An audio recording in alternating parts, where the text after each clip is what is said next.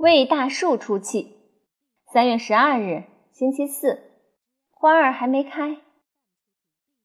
今天是三月十二日，同学们知道是什么日子吗？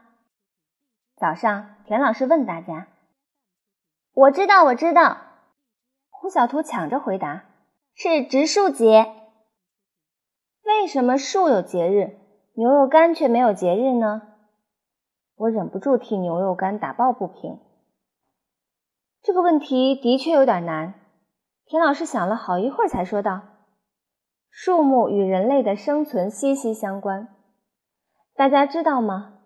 它会制造氧气，减少二氧化碳，净化空气，防止水土流失。”我抢着说：“还可以让我们爬树玩。”既然树有这么多的好处，当然应该有一个节日啦。我已经从心里原谅了树。讲到最后，田老师重重的叹了口气。可是，我们的城市污染太严重，晚上连星星都看不清楚了。污染我知道，刘坚强这下可来了精神，就是大烟囱冒出来的黑烟，工厂流出的脏水，汽车排出的尾气。香香果白了刘坚强一眼。臭显！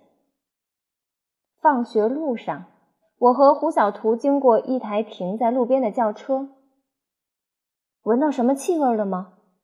我问胡小图。胡小图支起鼻子，四处嗅了嗅，没有啊。想想田老师说的污染，我提醒他：放屁算吗？屁也能破坏臭氧层，当然算。我现在就想放。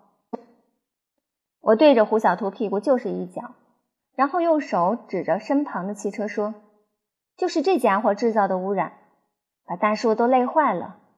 我们得给大树报仇。”听我这么一说，胡小图顿时来了精神。对，有仇不报非君子。你说咱们该咋办？